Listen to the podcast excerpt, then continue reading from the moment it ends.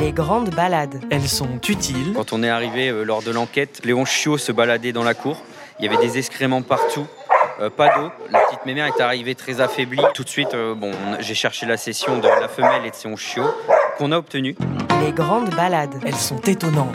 Alors là, on arrive dans la cour euh, du refuge, cour qui est habitée de pas mal de parcs de détente. Donc les parcs de détente, ce sont des enclos de jeux, de, de récréation, on va dire. Il faut bien que nos chiens puissent dégourdir les patounes, sortir quand on fait le nettoyage, et puis aussi continuer à créer du lien euh, entre congénères, c'est important. Les grandes balades. Elles sont instructives. du pistage, de la recherche de nourriture, de la recherche d'objets, de la recherche d'humains. Euh, tout ça, c'est des activités que n'importe quel chien peut faire et qui apportent vraiment une grosse, grosse dépense et mentale et physique et qui créent un vrai lien avec son propriétaire.